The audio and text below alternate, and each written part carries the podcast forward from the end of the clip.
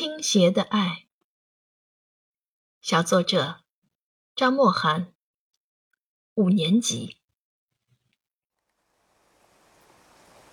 窗外雨下得很大，路上什么都看不清。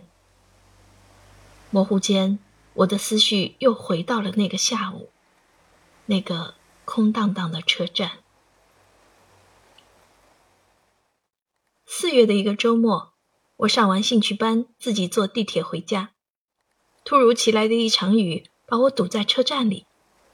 我想着等一会儿雨就小了，没想到雨越下越大，像断了线的珠子一样，一串一串滴滴答答，周遭白茫茫一片。我坐在站口的台阶上看了会儿雨景，又翻了翻杂志，实在是无聊的很。半晌过去，我居然睡着了，也不知睡了多久，反正是爸爸把我摇醒的。你咋在这儿睡着了？电话手表也没有带，我估计你是被困在地铁站了。我办事顺路接你。迷迷糊糊中，我已经记不起他说了些什么。他撑起了一把伞，簇拥着我走进了雨里。很快我就发现了不对劲儿的地方。我这边的雨，怎么比爸爸那边的小一点儿？我侧着脑袋向外张望，只见那伞严重往我这边倾斜着，爸爸的肩头都露在外头，被雨淋着。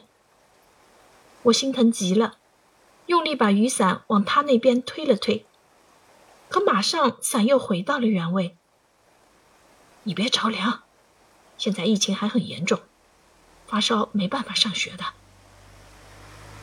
我还想再推过去，可是也执拗不过那双有力的手。在早春的寒雨里，我感受着被关爱的暖意。回到家里，爸爸已经全身淋湿了。对于爸爸来说，他只是做了普通父亲会做的一件普通事情。把甜的留给儿女，把苦涩留给自己。可对于在半懂不懂年岁里的我，这是一堂关于爱和责任的体验课。窗外，雨还在下，隐约可见一对父女簇拥着，在伞下匆匆地走过。教师点评。本文关注到了重点描写的人物，也就是带给我温暖的人物——父亲。